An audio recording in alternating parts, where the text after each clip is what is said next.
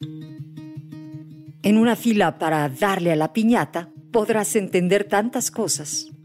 Está la mamá que le dice a su hijo, ponte aquí, sacándolo de la fila y jalándolo del brazo, colocándolo hasta enfrente, brincándose a los demás. Está otra mamá diciendo que pasaran a su hijo primero porque ya se iban. Otra que sordamente dejó que sus hijos se metieran a la fila.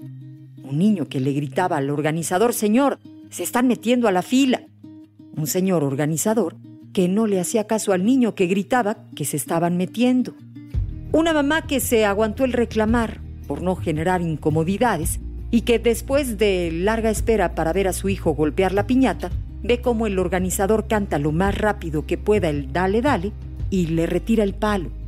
Una mamá que no tiene a su hijo esperando para darle a la piñata, pero se para al frente de la fila con su bebé en brazos para poner orden y organizar la fila.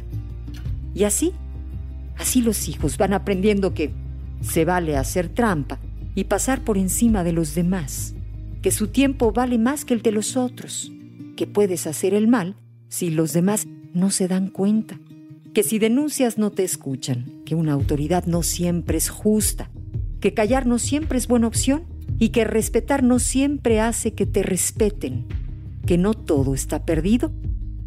Algo tan sencillo, justo como la fila para el dale dale, te da pista de dónde empieza todo en casa. Sí, ahí es en donde empieza absolutamente todo.